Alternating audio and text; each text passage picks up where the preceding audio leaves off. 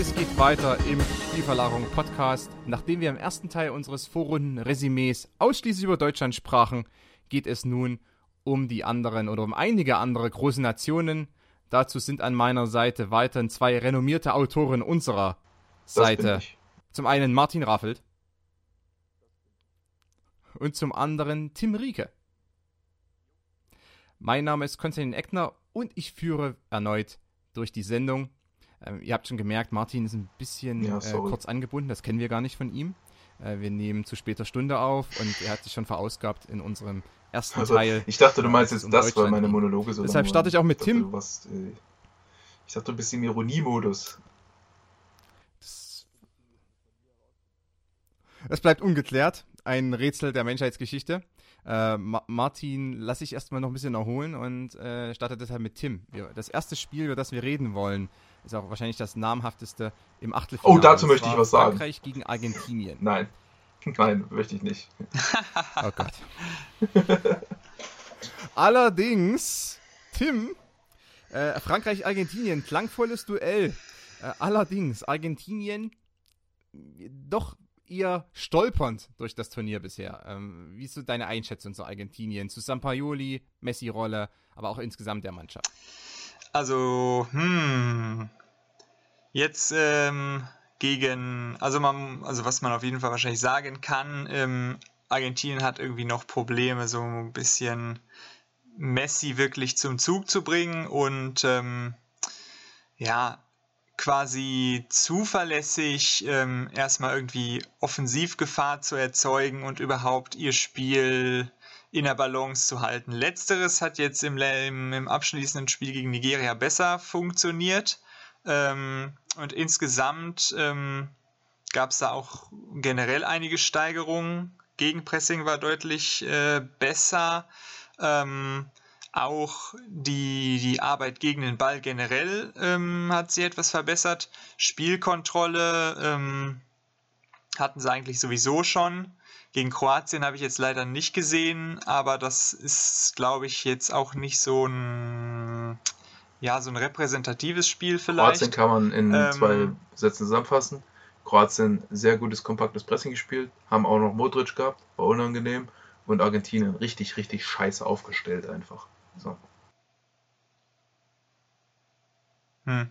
Ja, also das ist, also es ist bei Argentinien jetzt, wenn man zum Beispiel das Aufbauspiel anguckt, so ein bisschen so ein schmaler Grad. Also sie haben relativ viel tiefe Präsenz und nutzen die erstmal relativ geschickt, aber es ist immer so ein bisschen schwierig, ähm, dass das irgendwie ja nicht so vernünftig verteilt wird, dass man da so eine unsaubere Struktur hat, hinten Spieler verschwendet und ähm, zwar relativ kompakt steht, beispielsweise im eigenen Aufbau, aber dann zu kompakt und sich dadurch Möglichkeiten abschneidet.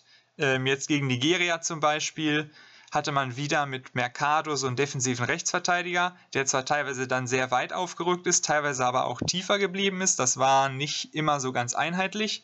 Und wenn er tiefer geblieben ist und ein bisschen mehr in Aufbau eingebunden war, dann teilweise auch schon zu präsent hat dadurch dann immer wieder mit ganz komischen Vorwärtsbällen sozusagen den Aufbau plötzlich in einzelnen Situationen unnötig beschleunigt, wo man eigentlich viel geduldiger hätte weiterspielen versuchen, um dann irgendwann Messi beispielsweise einzubinden. Also alles noch relativ ja, wechselhaft. Ähm, viel läuft dann ja auch über Mascherano. Ähm, da muss man immer gucken, wie passt das mit dem zweiten Sechser zusammen. So ein defensiver Sechser mit Bilia hat da ja nicht so gut funktioniert. Mit Banega war es jetzt besser.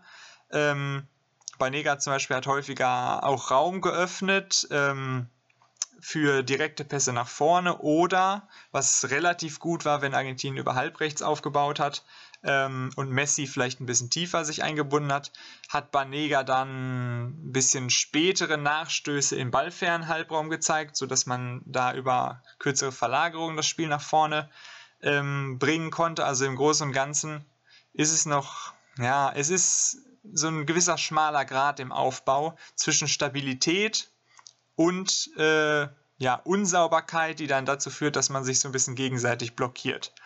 Ähm, Grundsätzlich würde ich aber schon sagen, dass Argentinien jetzt im Verlaufe der Gruppenphase sich in Sachen Absicherung, Stabilität, Intensität, ähm, auch gewissermaßen auch Bewegungsabstimmung untereinander so ein bisschen gesteigert hat und dadurch zumindest erstmal gegen Frankreich gut im Spiel sein sollte. Man muss so ein bisschen gucken, wie kompakt sind sie nach hinten, weil es natürlich gegen Frankreich schon wichtig ist oder schon vorteilhaft ist, wenn man relativ symmetrisch verteidigt und erstmal ähm, innerhalb der Formation sehr kompakt ist, Frankreich so ein bisschen mit flachen Staffelungen nach außen leitet, damit haben sie Probleme. Da muss man dann halt gucken, wie macht man das mit Messi, weil man muss ihn ja so ein bisschen aus der Formation rauslassen im Pressing. Gibt es da irgendwie Aufbauräume für Pogba? Versucht man so ein bisschen vielleicht eine Pressingfalle aufzubauen? Das ist so ein bisschen so eine Frage, was Sampaoli sich da einfallen lässt. Ähm, um wirklich Frankreich im Aufbau so ein bisschen auf die Flügel wegzuleiten. Da könnte Argentinien dann aber relativ gut zuschieben eigentlich. So im Großen und Ganzen erwarte ich eigentlich erstmal, dass Argentinien doch gut mithält, auch über Intensität und gerade in, in, ähm, in Umschaltsituationen, wo Frankreich ja normalerweise in beide Richtungen sehr stark ist, auch über Physis etc., sollte Argentinien ähm, einige interessante Mittel dagegen haben und dann könnte es möglicherweise so ein relativ knappes, ähm, chancenarmes Spiel werden, ähm, was aber doch hochklassig ist und vielleicht ein paar äh, schöne taktische Einzelaspekte bereithält. Okay, Martin, du siehst es ganz anders. Warum? Das war alles, was ich dazu sagen wollte. Ach so, okay. Äh, dann können wir auch ein bisschen switchen. Ich meine, ich wollte dich eigentlich noch fragen, wie man, äh, was aus deiner Sicht so die beste Einbindung von Messi wäre in dieser aktuellen Mannschaft, also mit dem äh, Spielermaterial, was Ja, steht, also das habe ich ja, glaube ich, schon ausführlich dargelegt. Auf unserer Website spielverlagerung.de kann man das nachlesen. Wie bindet man Messi ein? Das haben wir ganz genau. Ja, Spielverlagerung.de Wie heißt die Seite? Ähm, also Spielverlagerung.de okay. slash tatsächlich. Ähm, das ist wichtig. Und da, das, das ist der richtig geile Stuff auf dieser Unterseite. Das ist, das ist bis jetzt geheim gehalten worden, diese Unterseite, spielverlagerung.de slash tatsächlich. Und da sind die richtig geilen Artikel. Ähm. muss man aber die Berechtigung dafür ja, man, haben, ja, um die Seite aufrufen ist, zu können. Ist auch illegal eigentlich, da drauf zu surfen. Bisschen tricky. Ja. Ähm, was wollte ich noch sagen? Genau, also was, was ich jetzt schon. Ich glaube, zurzeit geht es bei, geht's bei Argentinien nicht so stark um die Einbindung von Messi, also um die, äh, um die Einbindung von Messi in puncto in den, in den Sachen, die ich hauptsächlich im Artikel besprochen habe, so von wegen, welche anderen Positionen hat man um ihn rum, was passiert, wenn er den Ball hat, bla bla bla, sondern ich habe das Gefühl, es geht mehr darum, dass Argentinien sich einfach als Mannschaft begreifen muss. In, in dem Sinne, dass sie einfach zur Zeit, dass sie zu früh auf Messi gucken, dass Messi auch zu früh darauf guckt, dass er den Ball bekommt. Und dass alles so stark, äh, auch in der Orientierung und so, alles so krass auf Messi ausgerichtet ist. Das ist too much. Ich finde die, man kann sich gar nicht so richtig vorstellen, wie die Mannschaft ein Tor ohne Messi schießt weil, weil du hast irgendwie gar keine so richtigen Abläufe um Messi herum. Also wie, ist, wie funktioniert ein Angriff von Argentinien über die linke Seite, wo Messi nicht ist? Da hat man gar keinen, du hast gar, ich weiß nicht, hast du da ein Bild davon, Tim, wie Messi, wie Argentinien über die linke Seite angreift? Kommt da was in deinen wie Kopf? Denn? Es gab da ja, keine Angriffe über die linke Seite. Tim. kann man jetzt nicht so äh, richtig ja, sagen, so okay, bisschen, das macht Sinn, die haben da die und die Mechanismen, so könnten die vielleicht da durchbrechen. Hat man nicht so richtig im Kopf, oder? Nee. Also ich glaube, das letzte Mal, als Argentinien effektiv auf die linke Seite angegriffen hat, hat noch ja, Jorge Valdano das, gespielt. äh, naja. Naja, die machen dann halt einen ganz ja, relativ normalen Flügelangriff. Den mit führen sie dann auch nicht durch, dass sie nicht das, was sie ja. fokussieren und das wollen sie ja eigentlich nicht, sondern die brechen dann eher ab, spielen nochmal zurück und gucken, wo ist ein Messi. Nee, nee, sie versuchen dann relativ schnell, sie versuchen ja relativ schnell dann quasi die so ein bisschen seitlich an der zweiten Linie vorbeizukommen, dass sie sich irgendwie Querpasswege in Zwischenlinienraum öffnen und dann schnell wieder nach rechts verlagern genau. können. So ein bisschen gezwungen. Also es ist alles ja. so ein bisschen gezwungen darauf, ja, wir haben gerade Messi nicht im Spiel, das ist, was machen wir dann? Und das, deswegen ist alles immer zu früh, alles ist, es ist zu einfach für einen Gegner, sich auf Messi zu fokussieren. Und ähm, ja, gegen Kroatien war es dann halt extrem, weil sie da ja teilweise auch ein bisschen sogar versucht haben, halblinks zu überladen, aber halt mit Enzo Perez und, und Mesa, was nicht gut war. Und, und Kroatien war dann auch kompakt, hat gut von Messi weggeleitet und da wurden sie dann völlig auseinandergenommen, weil sie das dann weil sie dann auch gar nicht die Mechanismen hatten, um dann halb links das vernünftig auszuspielen und so. Und ähm, äh, ich glaube, es ist wichtig, dass einfach auf allen Positionen vernünftige Spieler spielen, die einfach versuchen, vernünftige, als vernünftige Mannschaft vernünftigen Fußball zu spielen und dass dieser dieser zwanghafte Fokus auf Messi so ein bisschen reduziert wird, so dass Messi einfach auch mal einen Ball bekommt, auch mal einen Ball bekommt, wenn der Gegner mal wirklich weggeschoben hat von ihm, auch mal einen Ball bekommt, wenn der Gegner mal wirklich, wo er wirklich mal im Rücken des Gegners ist, wo er wirklich mal aufdrehen kann, wo er wirklich mal ein bisschen mehr Raum hat und nicht immer alles schon zu ist und er immer gegen drei dribbeln muss und ah, es ist es ist sehr sehr mühsam zurzeit Argentinien zuzuschauen und äh, äh, ich glaube, das ist wirklich so ein bisschen psychologische Lockerheit. Äh, ist da echt ein, ein entscheidender Punkt, damit der, also ja, die Frage ist, ob die, Mech ob, also ob die Struktur so da sein kann in kurzer Zeit, dass er eben über links auch mal ein bisschen schlauer ausspielen, dass halt mal, äh, dass, dass da mal eine Kombination mit Di Maria und Banega kommt, in die so inzwischen in den Raum kommen und so. Ich fand, Banega hat es ab und zu mal ein bisschen aufgelockert, das hat schon geholfen. Ähm, muss, glaube ich, spielen. Enzo Perez, weiß ich nicht. Vielleicht Mascherano Innenverteidiger wieder. Also eigentlich hat gegen Peru haben sie in der Qualifikation auch nur 0-0 erreicht, aber da hatten sie eigentlich viele gute Sachen mit Doppel-6 Bilja Banega. Bilja und Banega konnten da viele Bälle inzwischen in den Raum spielen und äh, wenn da noch ein paar Sachen in den Offensivpositionen, wenn da die Einbindung von Messi besser gewesen wäre, dann wären sie gut gewesen. Aber irgendwie scheinen sie ent nur entweder als Mannschaft oder als, als, als Messi-Unterstützungstruppe zu funktionieren und irgendwie müssen sie da die Balance finden. Sehe ich zurzeit nicht. Äh, okay. Das war äh, ein Vielleicht interessanter noch, Abschluss. Was, was ich noch in, im Kontext ähm, mit dem Frankreich-Spiel interessant ja. finde, ist so, wer wird denn wie viel den Ball haben? Weil Frankreich ist ja eigentlich eher eine Kontermannschaft, ist ja aber so ein bisschen favorisiert gegen Argentinien, deswegen könnte es sein, dass Argentinien eigentlich ein bisschen weniger Ballbesitz dann hat. Das wollte ich eigentlich gerade dich fragen. Und zwar, ähm, Frankreich geht als Favorit rein und müsste das Spiel normalerweise auch anhand des Turnierverlaufs und äh, wie die Mannschaften auch aufgestellt sind momentan gewinnen. Nun ist die Frage, kommt es ihnen überhaupt entgegen, gerade dem Spielstil, den sie jetzt haben, mit Pogba und Kanté auch in diesen etwas abgeänderten Rollen jetzt im Mittelfeld ähm, und auch wie die Offensivreihe aufgestellt ist. Kommt es ihnen überhaupt entgegen oder könnte das sogar sehr kontraproduktiv sein für Frankreich? Das, ja. Du hast mir die Frage fast ein bisschen weggenommen, aber ja, ich stelle genau. die trotzdem einfach noch also, an dich. Ich finde die Konstellation interessant. Nee, warte, das geht. Ich wollte gerade was sagen, was völlig an der Frage vorbeiging. Ich bin auch schon im, im, im Fußball, im, im Fußball-Interview-Modus. Ähm, ja, ich glaube, es kommt ihnen äh, nicht entgegen. Also wenn sie, wenn jetzt Argentinien totaler Favorit wäre und komplett auf Spielaufbau setzt und auf 70% Ballbesitz und äh, wir machen wir machen und tun und, und versuchen irgendwie Tore zu erzwingen. Und Frankreich würde einfach so spielen wie Kroatien und einfach 4-3-3, kompakt abwarten, Bälle erobern und dann Ball nach vorne, dann könnte das ein Spiel werden, wo Argentinien einfach auch richtig auseinandergenommen wird, potenziell, glaube ich. Und das wird jetzt aber, glaube ich, nicht passieren. Ich glaube, Argentinien wird vorsichtig sein, wird, wird viel Absicherung haben gegen Konter und nur eher im Ballbesitz auch eher nur punktuell Gefahr erzeugen, äh, äh, versuchen, Gefahr zu erzeugen. Oh, fucking Grammatik um die Uhrzeit.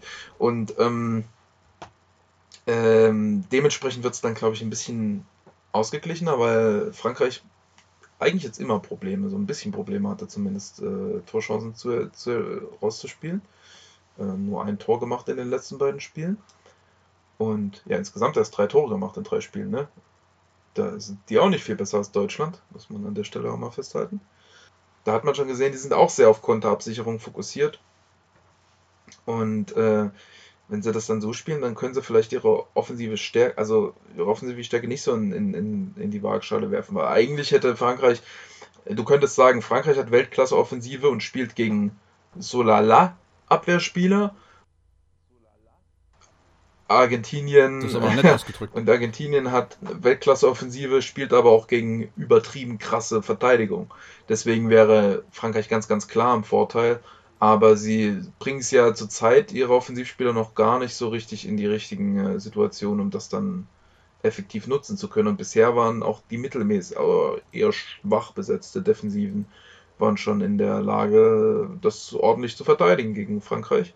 Deshalb glaube ich auch, dass es eher chancenarm wird und dann vielleicht so von Einzelsituationen dann sehr, sehr äh, so, dass irgendwo halt mal in irgendein Pogba oder irgendein Messi oder so einfach mal entscheidend durchbricht durch zwei und du dann ganz kurz mal ein Übergewicht hast und vielleicht das dann richtig ausspielst in dem Ja. richtigen Moment.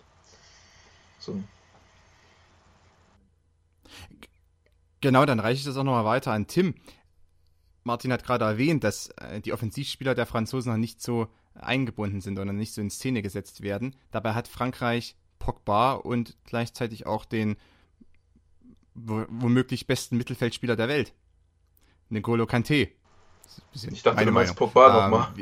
Ja, Pogba also und ja, Pogba. Nee, ich, äh, ich, äh, Pogba ist, ist nah dran, aber Kanté schwebt über ihm. Also, das ist auch die einzige Möglichkeit, dass er über ihm steht, ähm, rein physisch betrachtet. Äh, die beiden geben ein ganz nettes Duo ab im zentralen Mittelfeld, nicht nur taktisch, spielerisch, sondern auch an sich. Äh, aber zurück, auf, zurück zur ersten Frage, Tim. Ähm, ist das auch einfach nochmal zurückzuführen auf die, also ich sage jetzt etwas böse ausgedrückt, Inkompetenz von Didier Deschamps, dass er das mit diesen Spielern äh, nicht hinbekommt, diese auch äh, absolut grandiose Offensive äh, wirklich auch in Szene zu setzen? Ja, man merkt, du bist nicht unbedingt der Deschamps-Freund hier. Ich, äh, äh, ich bin etwas erbost darüber, ja, was heißt erbost? Ähm, ist vielleicht erbost ist das falsche Wort, ich bin äh, schockiert darüber, wie man eine derart goldene Generation äh, eventuell wegwirft, äh, indem man einen minder Ja kompetenten gut, ist Trainer natürlich auch eine einsetzt. Strategische Frage und Ich wollte sagen, sei nicht so hysterisch, du weil die sagen, aktuelle französische Generation wird 2022, wenn du dir die Altersstruktur anguckst, wird in, bei der nächsten WM auf einem Level sein, wo die unschlagbar sind und einfach mit 74 zu 0 Toren durchs Turnier rasieren. Deswegen muss man jetzt noch nicht panisch sein. Das ist die, bei, bei der nächsten WM machen die eh alles weg. Ja, dann Wa- machen die alles warte, warte klar. ab, in vier Jahren ist dann Laurent Blanc wieder national drin. Mal sehen. Wir kommen darauf zurück. Allerdings, äh, mal sehen, mal sehen. Ähm, ja, aber ich finde eigentlich, natürlich klar, äh, die Altersstruktur gerade mit diesen jungen Akteuren wie Dembele und Mbappé gibt es natürlich auch her. Ähm, andererseits, äh, man spricht ja auch über Frankreich schon etwas länger jetzt über diese Qualität. Jetzt kam noch mehr dazu. Das ist ja eigentlich das Interessante an dieser Mannschaft, dass die schon vor zwei oder vier Jahren ähm, in diesem etwas erweiterten Kreis der Favoriten war und man hat über die über die Pogbas schon gesprochen und dann kommen auf einmal noch Dembele und Mbappé, zwei absolute Ultra Sie waren ja auch im EM-Finale und, Das, und da auch äh, klar favorisiert. Also. Ne? Beispielsweise, ja. Aber natürlich Ja. auch, aber ohne die beiden eben auch. Also das, das ist ja das, was äh, mich so fasziniert eigentlich an dieser Mannschaft, ähm, dass die schon so stark war. Und jetzt kommen noch zwei solche Spieler dazu. Ähm, die, der feuchte Traum jedes Fußballfans. Ähm, und und äh, trotzdem ist Frankreich alles andere als überzeugend. Deshalb auch eben, äh, Tim, ja, ich bin etwas äh, Deschamps-kritisch. Du kannst mich natürlich gern wieder äh, oder mir widersprechen oder mir Argumente zeigen, warum ich nicht Deschamps-kritisch sein soll. Ja, ich wollte nur anmerken, also ist natürlich einmal auch in gewisser Weise ein strategischer Punkt, ähm, dass man ja auch gesehen hat, Frankreich hat doch in diesem Turnier sich auch nochmal etwas ja, stärker zurückgehalten in manchen Partien, was ähm, Risiko anging und Absicherung. Ähm, ja, ist aber auch zum zweiten ein bisschen schwierig. Ähm, also ich tue mich da auch häufig ein bisschen schwer, jetzt so eine ideale Einbindung für diese ganzen Spieler in der Kombination zu finden. Also jetzt läuft es ja so ein bisschen darauf hinaus, auf diese Achse Kanté, Pogba, irgendwie zentrales Mittelfeld, dann soll ja wohl jetzt Griezmann eher irgendwie so zentral hängende Spitze oder was spielen. Ja, Finde ich aber jetzt auch nicht so eine ideale Kombination. Also da kann man auch, ja, weiß ich nicht, ob man da jetzt so eine, zum Beispiel so eine Rollenverteilung finden kann, die so ideal passt. weil man hat ja immer, man hat, ähm, Pogba ist irgendwie sehr dominant, muss irgendwie relativ viel gestalten aus seinem Raum raus. Ähm, aber man hat da nicht so eine ganz klare Verbindung über Griezmann nach vorne, weil auch die Flügelspielerrollen immer ständig anders besetzt sind. Da gibt es ja auch irgendwie keine klare ähm, Präferenz, gerade so halb links. Also Mbappé spielt natürlich meistens, aber ist eigentlich eher halb rechts oder rechts irgendwo zu finden und macht da sehr viele Movement in Strafraum, wo aber hinter ihm relativ wenig eigentlich sozusagen ja relativ wenig Präsenz ist, mit der man sozusagen auch ähm, den Raum, den er auch hinter sich schafft, quasi sinnvoll besetzen könnte, sondern es läuft dann eher so ein bisschen mehr über Pogba halb links, aber da hat man nicht so eine stabile Anbindung, muss dann ein bisschen mehr auf den Flügel rausgehen, dann kann aber Pogba nicht weiter aufrücken, sondern muss sich wieder zurückfallen lassen. Ähm, muss sowieso relativ viele Pässe spielen, so, so ein bisschen Struktur geben, spielmachend, was in der Präsenz auch nicht so seine Paraderolle ist. Ja, also ich habe auch so ein bisschen das Gefühl, dass irgendwie Mittelfeld und also und Offensivspieler bei Frankreich von den Typen her auch nicht immer alle so perfekt einfach zusammenpassen.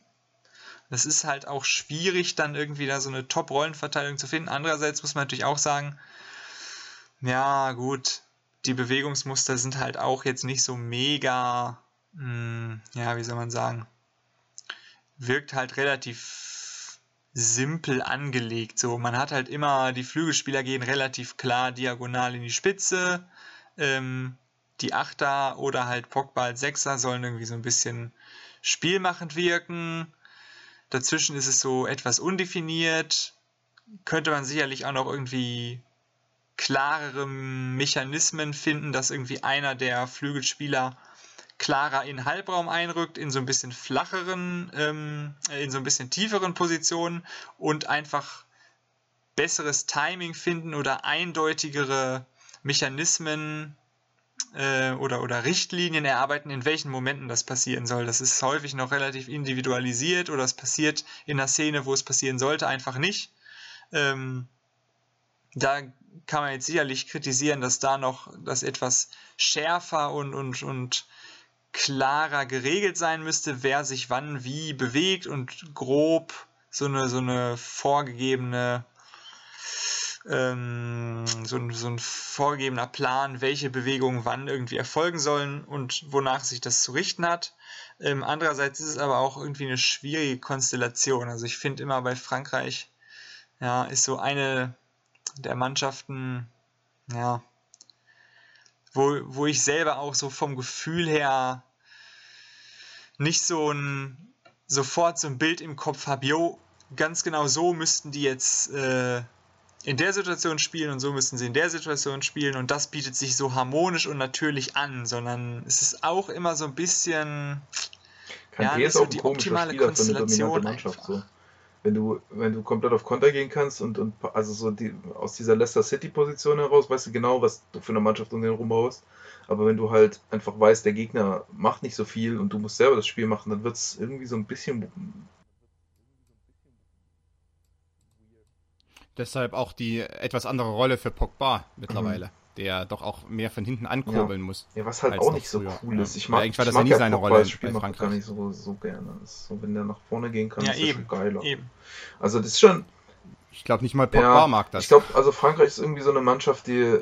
Man weiß nicht so richtig, wer die auf welcher Weise schlagen soll, aber man kann sich immer sehr gut vorstellen, dass die, dass die gegen den Gegner nicht gut aussehen. So, so die, die, die steuern immer gefühlt auf ein, auf auf ein beinahe 1 zu 1 zu. also, man, man denkt immer, Frankreich macht vielleicht zwei Tore, aber wahrscheinlich eher eins und vielleicht auch keins. Und beim Gegner denkt man immer, naja, die machen vielleicht kein Tor, aber vielleicht auch eins irgendwie glücklich. So. Die, steuern, die steuern immer auf ein 1 zu 0,5 zu. bisschen, bisschen komisch. Es sei denn, sie stehen im M-Finale. Ja, das war ja eigentlich auch so ein Spiel. Da haben die das, da haben die das halt das Eig Tor nicht äh, gemacht und äh, Portugal hat das halbe Tor da reingehauen. Ja. Okay, dann äh, sind wir uns zumindest einig, dass Frankreich es normalerweise gewinnen müsste, aber vielleicht ist es auch einer jener Tage, wo sie es dann doch verlieren. Weil sie Frankreich sind. Die anderen haben Messi, das ist auch ein Vorteil. Das ist, das ist unfair, finde ich auch, ja. Wir sind uns aber auch in einem anderen Punkt einig. Kroatien gegen Dänemark. Geilstes Achtelfinale. Martin, warum? Auf jeden, weil, weil Beste. Naja, ich bin ja seit jeher Dänemark-Fan und ich bin ja, habe ich ja äh, im ersten Podcast schon angemerkt, ich bin ja jetzt Kroate. Deshalb ähm, bin, schlagen da drei Herzen in meiner Brust äh, und das, das vierte schlägt für dieses Spiel. Hat diese Metapher Sinn gemacht? Nein, aber es ist auch 0.33 Uhr. Also, Das sind ein bisschen viel Herzen für eine Brust, aber okay. das, es ist 0.33 Uhr, lasst mich in Ruhe. Ähm, ja, ich freue mich auf das Spiel voll. Können beide sehr, sehr guten Fußball spielen. Dänemark halt mit dieser sehr, sehr konstruktiven, äh, permanent aktiven Spielanlage. Kroatien einfach mit sehr, sehr viel äh, spielerischer Qualität und jetzt zuletzt auch mit einer sehr geschlossenen äh, Mannschaftsstrategie. Gutes Pressing, sehr kompakt. Ähm, wird sich, wird glaube ich, so ein sehr wechselhaftes, also, also so, so, so, so zwei, zwei, also nicht so ein einseitiges Spiel, wo die ganze Zeit nur das Gleiche passiert, sondern werden beide mal zu Kontern kommen, werden beide aus dem Spielaufbau Sachen machen müssen und aber auch können. So, deswegen, ja, das könnte, das könnte so ein sehr, sehr einfach ein sehr ansehnliches, komplettes Fußballspiel werden, mit, mit wo viel Fußball gespielt wird und wo viel passiert. Ähm, was nicht unbedingt mega offensiv dann sein muss. Kann schon sein, dass es trotzdem nicht so viele Chancen gibt, aber viele, viele Spielzüge, viele Kombinationen, viele gute Einzelaktionen. Wird, glaube ich, sehr, sehr vielseitig und sehr interessant. Kroatien etwas favorisiert, aber nicht, wahrscheinlich nicht unbedingt drückend überlegen. Tim, wie ist dein Eindruck von Kroatien? Potenzieller WM-Finalist, um es mal ein bisschen plakativ zu sagen. Ähm, mag sein. Ich muss leider zugeben, dass ich, wie gesagt, von Kroatien nicht so viel gesehen habe. Eine der Mannschaften, die ich gleich am wenigsten von allen Teilnehmern gesehen habe. Aber das, ähm, Shame on you. die, was? Shame on you. Ja, tut mir leid. Ähm, aber ja, also die Eindrücke, die ich gesammelt habe, gehen auch genau in die Richtung, ähm, wie Martin das gerade schon gesagt hat. Und gerade diese ja, strategische Komplettheit des Spiels, die man, das man jetzt erwarten kann im Achtelfinale und diese eine Dichte an, an guten, logischen Aktionen, die, glaube ich, auch dieses Spiel prägen wird und dem so eine sehr kontrollierte Dynamik dann verleihen sollte. Ähm, das wird, glaube ich, so das besondere Charaktermerkmal dieses Spiels und dürfte dann eben auch wirklich für so ein gewisses, ja, ich will jetzt nicht sagen Alleinstellungsmerkmal unter diesen acht Begegnungen sorgen, aber macht das Spiel so ein bisschen besonders oder hebt es heraus oder gibt ihm eine spezielle Note. Deswegen kann man sich da sehr stark drauf freuen und ich bin auch sehr, ja, freue mich auf jeden Fall auf das Spiel, um jetzt auch mal von Kroatien noch mal ein bisschen mehr zu sehen. Nachdem ich ja leider das Argentinien-Spiel nicht wirklich verfolgen konnte. Ja, wird sehr interessant. Ich hoffe doch. Ähm, und vor allem, man sollte immer versuchen, Spiele zu sehen, bei denen Modric und Rakitic zusammen auf dem Rasen stehen. Vor allem Weil- Modric. Vor allem Modric, aber ich finde, Rakitic, der hat äh, auch jetzt gerade bei den letzten Spielen äh, schon wieder gezeigt, wie wertvoll er ist. Es ist wie bei Barcelona auch. Ja. Er ist der ähm, ist- sehr gute Nebendarsteller. Ja, stimmt. Es ist, es, es ist sehr, sehr schön, wenn er nicht Sechser spielt. Da, ja, das ist richtig. Aber das macht man ja auch bei Barcelona eigentlich, dass man ihn ganz, ganz gut äh, einbindet in diese Hybridrolle da auch, in diese verbindende Rolle. Genau. Ähm, kommt, kommt da etwas mehr auch über seine Weiträumigkeit und das äh, funktioniert dann auch bei Kroatien ganz gut. Wobei By the way, ich fand's, ich fand's Ja. ziemlich lustig, äh, wo wir gerade bei Barca sind, dass äh, Argentinien ja eigentlich jetzt im, im, äh, gegen Nigeria einfach fast eins zu eins das Barca-System kopiert hat, ne? Von der Rollenverteilung und so. ja, quasi. Weil das, äh, das Macht ist wieder die Sinn. Frage. Äh, wer hat's, äh, es gab jetzt sogar diese Gerüchte, dass eventuell Messi die Ja, Ausstellung hat's macht. Ja, aber hatten sie, das, hatten sie das denn vorher nicht? Bitte? Nee. Was hatten sie vorher nicht? Von der Rollenverteilung. Nö, haben sie nicht. Nicht? Na, Also gegen Kroatien Kroatien, auf, gegen Kroatien auf jeden Fall überhaupt nicht. Okay, gut, das, Das habe ich jetzt ja ganz, nicht gesehen. ganz, ganz schräg gegen Kroatien. Okay. auch. Also drei, drei, vier, zwei, eins. Äh, Also es war ganz, war ganz schräg. Es war auch Messi und Mesa nebeneinander. okay. Ich fand Ja, auch lass uns das, nicht mehr über das Spiel reden. Ja, ja, genau. Das äh, will ich auch verdrängen jetzt. Reden, genau. Ähm, Kroatien gegen Dänemark. Wir gehen davon aus, wird ein grandioses Spiel.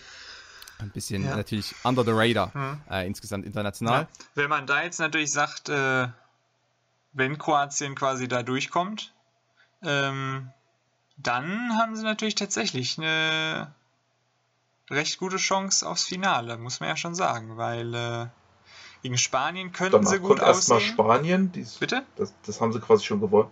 kommt erstmal nur Spanien, das haben sie schon gewonnen. Ja, gegen Spanien könnten sie halt gut aussehen, so was mit den wenigen Eindrücken, die ich jetzt Ja, von Kroatien habe, wäre Hatten Spanien sie ja, eigentlich ein recht, sahen sie ja auch schon in der Vergangenheit Gegner. gut aus dagegen. So, und dann, ich glaube, Halbfinale wäre jetzt auch nicht so krass. Frankreich. Ja? Ach so. War das nicht irgendwie nee, anders? nee, nee, nee.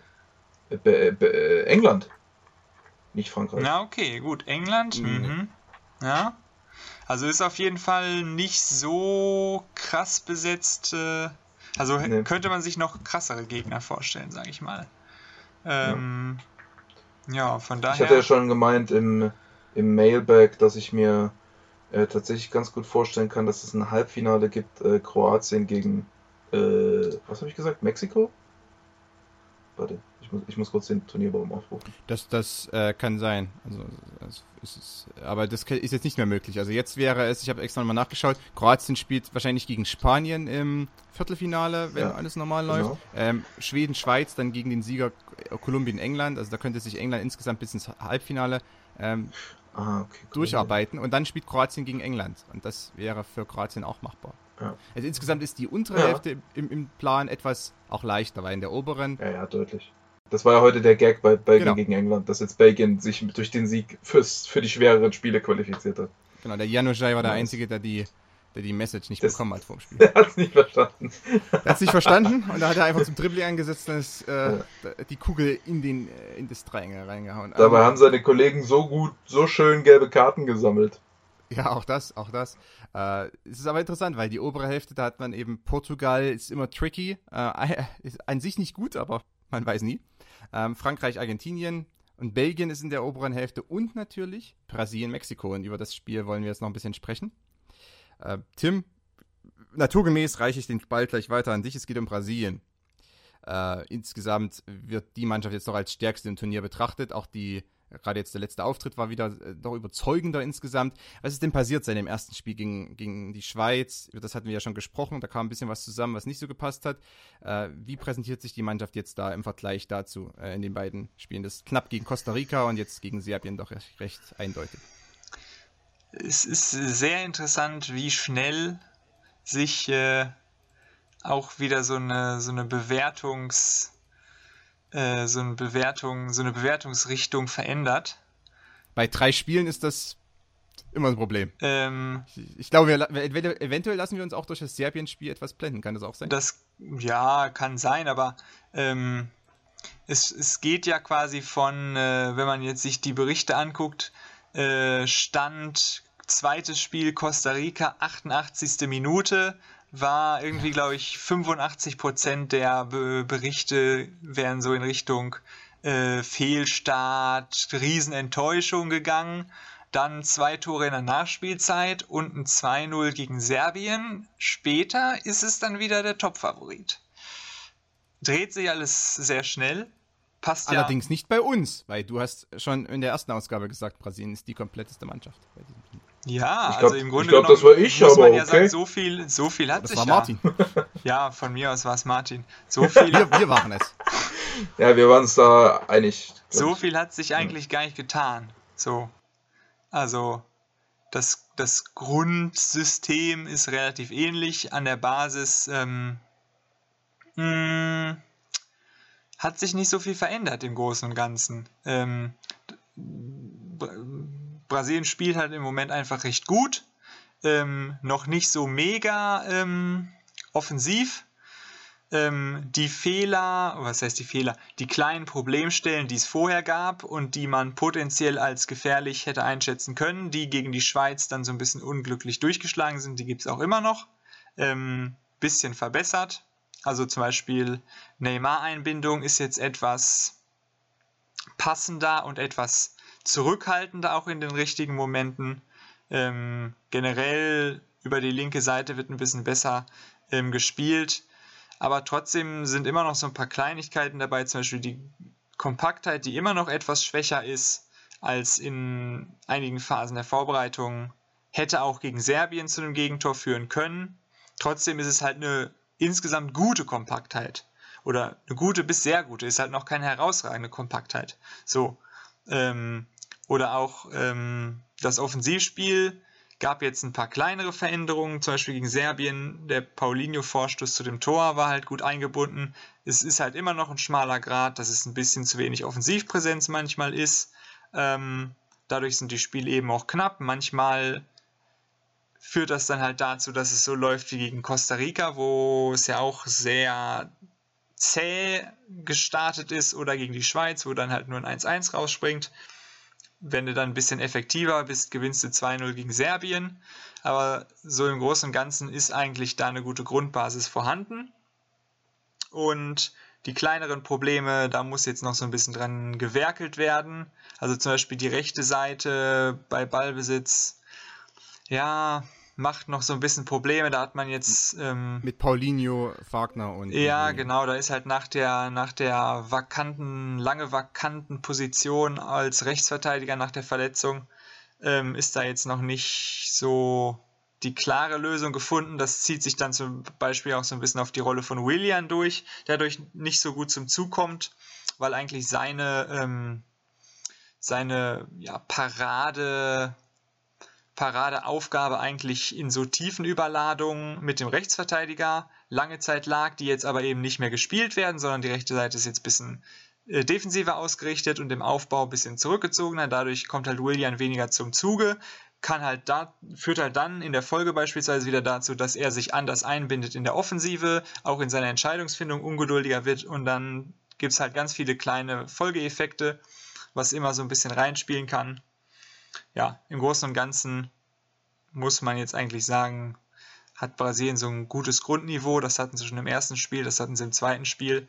Im dritten Spiel waren sie schon tatsächlich ein bisschen besser, muss man sagen. Haben in der Schlussphase auch sinnvoller nochmal zirkuliert, ähm, Rückpasswege besser genutzt. Das war vorher noch so ein kleines Problem. Also es hängt eigentlich relativ viel an Kleinigkeiten. Das Grundsystem passt und dann muss man halt gucken, wie gut diese Kleinigkeiten noch ähm, behoben werden, das hängt immer so ein bisschen von der, von der Tagesform auch ab. Ist so ein bisschen, ja, Schwerpunktsache, Fokussache. Ähm, ja, diese ganze Neymar-Diskussion dann. Ist Brasilien denn eine Turniermannschaft? Weiß man das? Ja, die haben viele Mentalitätsmonster. Was heißt, was heißt Turniermannschaft auf Portugiesisch? ich glaube, das Wort gibt es nicht auf Portugiesisch. Oh, oh, oh, oh. Dann denke ich, dann haben sie eigentlich keine Chance. ja, mal gucken, ne? Ähm, ja, aber bei den, bei den Spielen bisher, Tim, äh, ist ja doch aufgefallen, oder ist mir immer aufgefallen, dass es äh, etwas abhängig davon ist, wie die Achter, ähm, das hast du ja auch schon angesprochen, also es ist immer ein bisschen davon abhängig, wie die Nachstoßbewegungen sind, wie getimed ja. sind, äh, ja, wann die passieren, in welche Räume die gehen. Ähm, Coutinho hat das ja hier und da schon ganz, ganz stark gemacht, aber irgendwie die Konstanz fehlt da so ein bisschen. Äh, könntest du dir vorstellen, dass da noch ein Wechsel stattfindet, dass er vielleicht sogar äh, Paulinho rausnimmt, eventuell? Aber Paulinho wiederum bringt diese bringt ja beim Vorstoß auch was mit. Das hat er bei Barca jetzt auch gelernt. Ja, und bei, ja, hat ja beim Tor jetzt auch geklappt gegen Serbien beim ersten. Ja. Ähm, Glaube ich jetzt eigentlich nicht, weil Paulinho schon irgendwie so ein bisschen so ein ja, man will nicht sagen Lieblingsspieler ist, aber hat schon irgendwie so eine besondere Position da in dem gesamten Konstrukt und ja, ist natürlich auch wichtig, um so ein bisschen Offensivpräsenz zu schaffen. Das hat halt tatsächlich an manchen Punkten etwas gefehlt, weil man auch immer so ein bisschen diese Gefahr hat, wenn Pauline sich zu weit zurückfallen lässt, dann kann es halt schnell passieren, dass man keine Anspielstationen mehr hat und hinten so ein bisschen festhängt in der Ballzirkulation. Ähm, aber jetzt gegen, gegen Serbien war es schon wieder so ein bisschen besser, ähm, um dann wirklich auch mehr Präsenz in die letzte Linie reinzubringen. Ja, was zum Beispiel bei Paulinho dann auch noch wichtig wird, ist seine Einbindung auf der rechten Seite. Da hat er sich ja auch bisher noch stärker zurückgehalten als ähm, gewohnt. Hätte William da teilweise noch ein bisschen mehr helfen müssen, weil es einige Szenen gab, wo man sich dann in der Zirkulation nach rechts festgelaufen hat und dann keine Rückwege mehr ins Zentrum da waren, weil Paulinho so ein bisschen vorsichtig sich bewegt hat. Das wäre halt auch noch so ein Punkt, wo man ähm, was machen könnte. Also es gibt sicherlich noch viele kleinere Aspekte, die noch nicht so ideal laufen, wo man jetzt auch eine ganze Reihe von aufzählen könnte, aber das sind halt wirklich relativ kleine Punkte. Hast du auch gemacht übrigens. Richtig, habe ich auch gemacht. Und die, die machen halt ein paar Prozente aus. Ähm, ohne dass man jetzt aber irgendwie sagen könnte, das ist schlecht oder wenn es funktioniert, das ist super gut und jetzt äh, ziehen sie durch, sondern das ist, diese Kleinigkeiten sind so ein bisschen instabil und das Gesamtsystem ist sehr stabil. So. Und dann, ja, gegen Mexiko, denke ich mal, müsste jetzt eigentlich Brasilien schon favorisiert sein, sollten sie eigentlich schaffen, weil sie auch gut gegen Konter abgesichert sind. Das ist, denke ich mal, wichtig. Mexiko wird wahrscheinlich erstmal etwas tiefer spielen und versuchen, über Konter zu agieren. Ähm, da ist Brasilien eigentlich sehr gut dabei. Ähm, Viererkette hält sich erstmal relativ zurück, steht auch häufiger eng. Casemiro ist sehr gut in Form, gegenpresst relativ viel rum. Hm. Von daher sieht das erstmal ganz gut aus. Mexiko, ja, weiß man natürlich nicht so genau, was sie machen. Jetzt nach dem Schweden-Spiel rechnet eigentlich oder ja, ist Mexiko wieder so ein bisschen unter die, unter die, wie sagt man denn, unter das Radar geflogen. Sollte aber man äh, nicht machen, sich da irgendwie von diesem Ergebnis blenden zu lassen. Auch wenn ich jetzt keine Ahnung habe, wie das Spiel war, weil ich es nicht gesehen habe. Aber das schien doch etwas seltsam, das Ergebnis. Ähm, ja, naja, aber halt, ich, ich denke halt, Mexiko ist halt ziemlich konteranfällig, muss man sagen. Also haben ja auch gegen, äh, wurden in der Vorbereitung auch von Kroatien ausgekontert okay. und von äh, Peru, glaube ich. Und ähm, die sind halt, äh, weil sie ja schon so eine 3 Raute 3 spielen, aber dann die Halbspieler eher ziemlich weit hochschieben, haben sie ähnliche Probleme wie Deutschland gegen Mexiko, dass sie dann häufig nur so äh, vier Spieler Restverteidigung haben und dann auch die, die Passmuster teilweise ein bisschen zu simpel sind und äh, zu riskant sind. Deswegen, also ich habe auch vor dem Turnier gar nicht so mit Mexiko gerechnet, weil ich finde, dass sie eigentlich im Ballbesitz zwar cool spielen, aber eigentlich dann schon relativ easy mit einer guten Zentrumskompaktheit äh, zu kontrollieren sind und dann halt auch auszukontern sind. Und äh, deswegen äh, war ich ja auch am Anfang von, von Mexiko überrascht, weil sie äh, dann halt gegen dort Deutschland plötzlich selber die Kontermannschaft hm. haben. Das wird, glaube ich, dann schon interessant, wie viel Ballbesitz sie gegen Brasilien wagen. Ich glaube, je mehr Ballbesitz sie wagen, umso mehr Probleme werden sie bekommen. Hm, ja, interessant. Okay, ich wollte eigentlich Martin auch nochmal den Ball zuspielen ähm, im Fall von, von Mexiko, aber das ist quasi schon übernommen. Hm, ich weiß nicht, ob, ob es noch mehr zu sagen gibt zu der Mannschaft. Ich antizipiere immer deine Fragen. Ich wollte noch fragen, äh, Tim, findest du auch, dass schon Brasilien eigentlich ziemlich starke Ähnlichkeiten zu Frankreich hat? Hm. Nee. Wie kommst du darauf, Martin? Okay. Ciao. ähm, starke Abwehr, defensiv starkes Mittelfeld, äh, gute Einzelkönner offensiv, ähm, vernünftige Zirkulation, die gut gegen Konter abgesichert ist, aber dann vorne rein doch Probleme hat, so konstant Kreativität und Durchschlagskraft zu erzeugen, äh, aber dann halt über Einzelaktionen dann immer mal wieder punktuell ja. gefährlich werden kann. Äh, sehr konterstark potenziell, ähm, ja, also so stabil, eine potenziell offensive Mannschaft, die aber relativ stabilitätsfokussiert und defensiv und abgesichert spielt und äh, halt eine hohe Grundstabilität mitbringt mit so punktueller Durchschlagskraft. Würde ich, finde ich, kann man auf beide Mannschaften anwenden.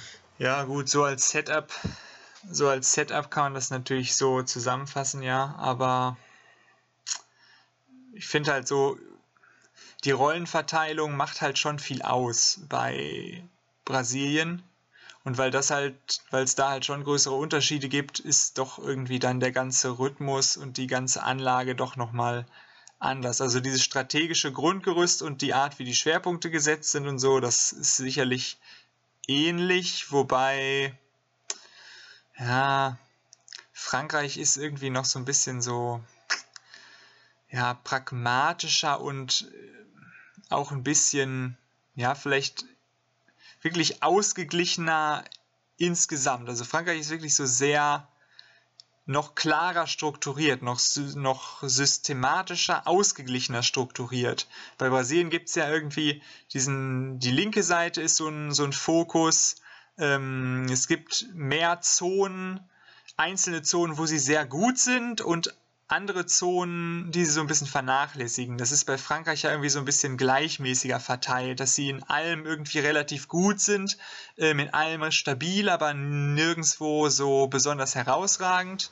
Ähm, dem, dem, Klischee entsprechend könnte man so ein bisschen sagen, halt Frankreich ein bisschen europäischer und Brasilien halt ein bisschen ja, südamerikanischer oder auch einfach brasilianischer. Ne?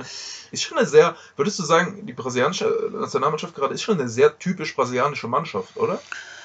In gewissen Punkten ja. Noch etwas ähm, straffer vielleicht als normal, mhm. aber. Eine Dunga, eine Dunga-Brasilien-Mannschaft. Was lustig ist, weil er ja gerade ein bisschen ja, abgelöst Dafür halt nicht so, nicht so.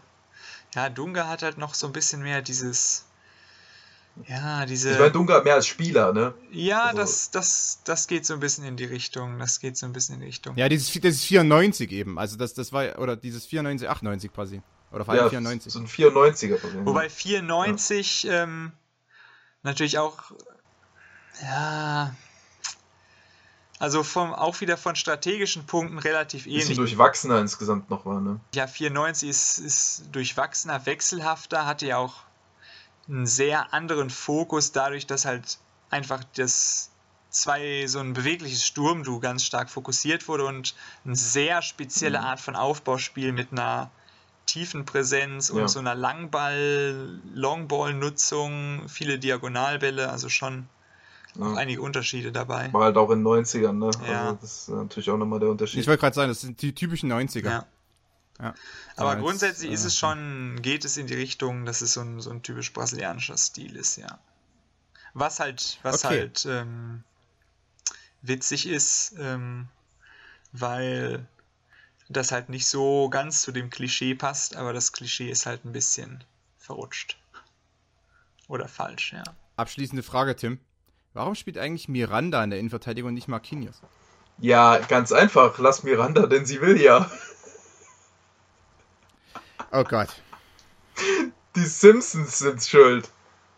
Das ist nicht meine Schuld, der Gag. Die Simpsons sind schuld, ja. Okay. Tim, bitte fahre fort.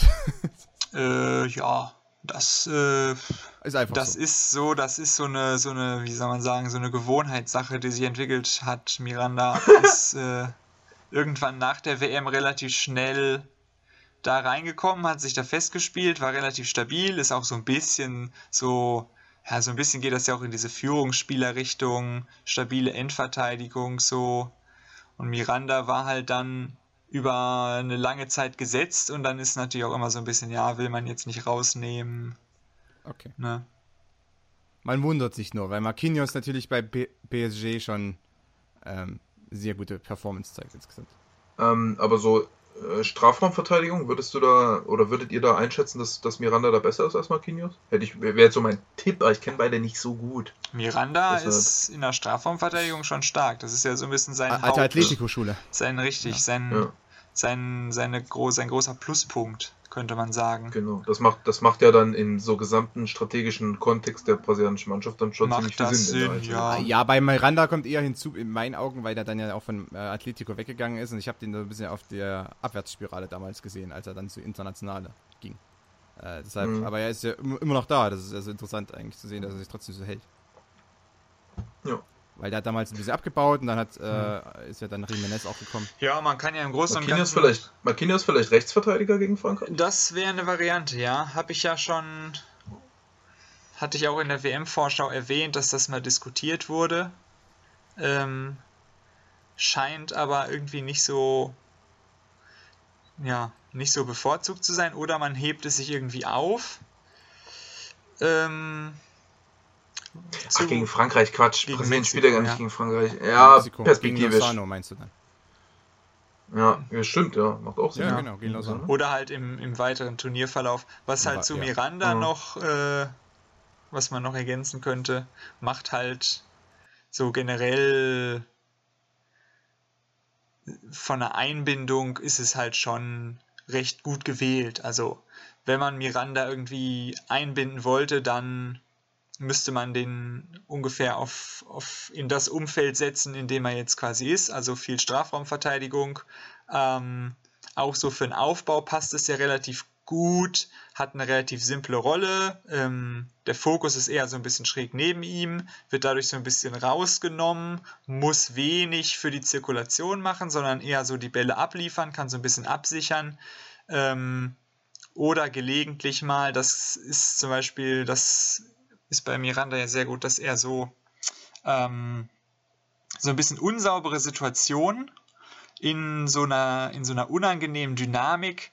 Da hat er teilweise sehr unorthodoxe Ballsicherungen, die übelst riskant aussehen, wo er dann so ganz komisch ins Dribbling geht, aber das relativ stabil ähm, äh, trotzdem noch sichert. Du, du meinst so auch so bei so lange Bälle runterpflücken und ablaufen und so ein Zeug. Ja, sowas auch. Oder halt, wenn einfach mal, wenn irgendwie so eine, in so einer Situation, die relativ stabil scheint, wo man viel Präsenz hat, wo man so, wo so kleine Unkonzentriertheiten reinkommen und dann irgendwie ein Pass verrutscht oder so und man plötzlich in einer eigentlich sehr komfortablen Überzahlsituation durch so eine Unsauberkeit fast unter Druck gerät, ähm, da macht er dann quasi auch so eine risikoreiche oder so eine, so, eine, so eine Situation, die risikoreich wirkt, die viele Spieler nicht machen würden, weil sie zu risikoreich erscheint, ähm, die man aber durchaus machen kann, weil der Raum eigentlich da ist. Und das macht er eigentlich relativ zuverlässig, was halt eine ganz gute, eine ganz gute Sache ist da in diesem relativ präsent besetzten Aufbauraum wo man dann halt damit vermeidet, dass man mit Unkonzentriertheiten gegen so ein Fake-Pressing quasi äh, Bälle unnötig wegbolzt. Man könnte vielleicht auch noch mal, man könnte vielleicht auch noch mal sagen, dass schon neben Thiago Silva spielen ist schon ziemlich einfach für einen Innenverteidiger und da, dafür muss man vielleicht gar nicht Marquinhos sein. Das ist ein Argument. Okay, dann, äh, ich glaube, das, das war's jetzt erstmal. Ich bin, also Brasilien sehe ich so ein bisschen als, als Favorit. Äh, insgesamt, ähm, weil ich die, die Struktur der Mannschaft und die Balance insgesamt äh, einfach überlegen finde gegenüber von dem, was ich sonst so sehe bei dem Turnier.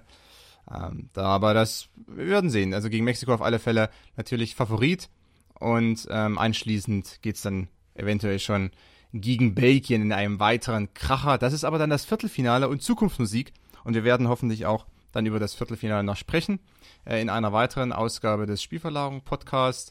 Ich bedanke mich nochmal recht herzlich bei Martin, Na, okay. der auf Twitter zu finden ist, Martin Raffelt und bei Tim, der nicht auf Twitter zu finden ist, obwohl es da mittlerweile schon Petitionen gibt, dass er doch endlich mal dahin gehen soll. Ähm, vielen Dank an euch, vielen Dank an unsere Zuhörer, auch dass ihr noch äh, beim zweiten Teil unserer Vorrunden-Rückschau und auf die Voraussicht auf das Achtelfinale dabei wart. Ähm, und ja, bleibt uns treu. Bis bald. Ey, letztes Wort.